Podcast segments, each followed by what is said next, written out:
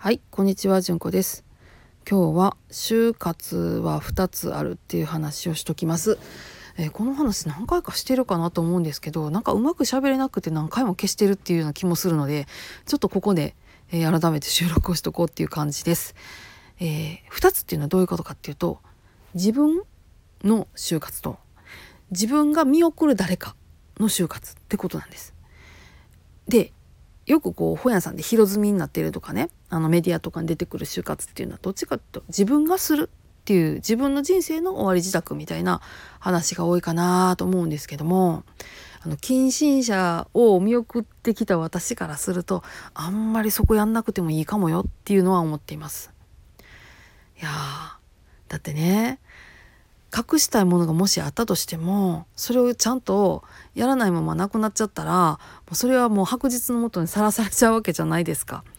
そしてそれがさらされたとってその場に自分はもういないわけじゃないですか。だからねあんま気にしなくていいかなっていうのとあと、えー私自身の同居の祖母が亡くなってるのが若い頃で、まあ、小娘の頃ですよね。なので、えー母とあの母がほとんどねややこしいことをやってくれたんですけどよう考えたらそんな困ったことなかったなって感じですしでここに嫁いできてからお母さんとお父さんと見送らせてもらってますけれどもそれももう淡々と一つ一つ粛々とみたいな感じですよね。えーなんか口座のどうたらみたいなのとかももうあらかじめやっぱりね、えー銀行とかにこういう手続きですよみたいなのがあったりあの葬儀屋さんがこういう手続きですよっていうのをくりはったりとかするんでそれ見ながら粛々とあこれはうちにはないからこれやらんでいいとかあこれはここ行かなあかんなとかっていう感じでやってったんであんま困ることがなかったんですよね。でもう一つよく考えたら私ね前の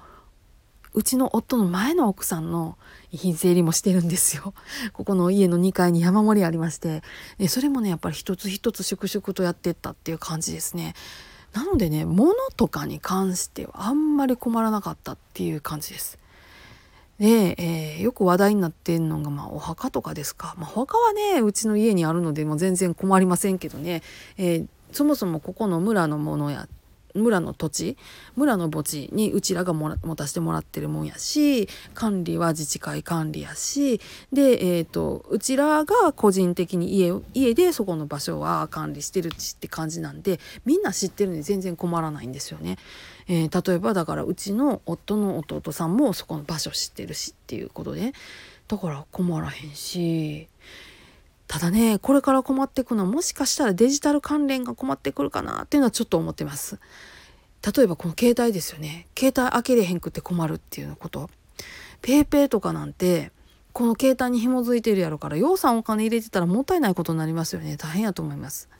あとはネット銀行。ネット銀行ほど何が何なんか全然分からへんと思います。うちもカードがあるかな。でもそのカードがあったらいいけどカードがなかったらもう頼りになるものが何もないのでどうしようもないですよねっていうとこなんですよ。結局あの物理でこの目の前に存在しているものから片付けていくんですよね。だから銀行とかやったらカード通帳がなくたってカードからこう見ていくとか、えークレジットカードが出てきたらクレジットカードから何とかしていくとかだし携帯だったら携帯がどこの電波捕まえてんのかって見てドコモやったらドコモに聞きゃいいわけですよね携帯の番号はこっちからかける方が分かってるから。っていう風にやっていくからそんなめちゃくちゃ選んでもいいかなとは思うんですけどどうでしょうか？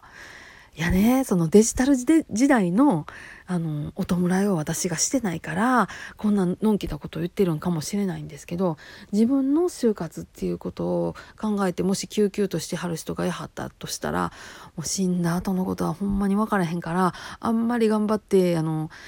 神経質に並んでも多分大丈夫よっていうのはちょっと思ったりしています。特にそそのね自分を見送ってくれそうな人がいるっていう人はね大丈夫やと思います。うん、まあ考えるべきはどっちかっていうと自分が見送る誰かのことですね。そして自分が見送る誰かその見送る前にあるもしかしたら存在する介護とかっていうことの方をじわっと考えといた方がいいんじゃないかなっていうふうに思っています。はい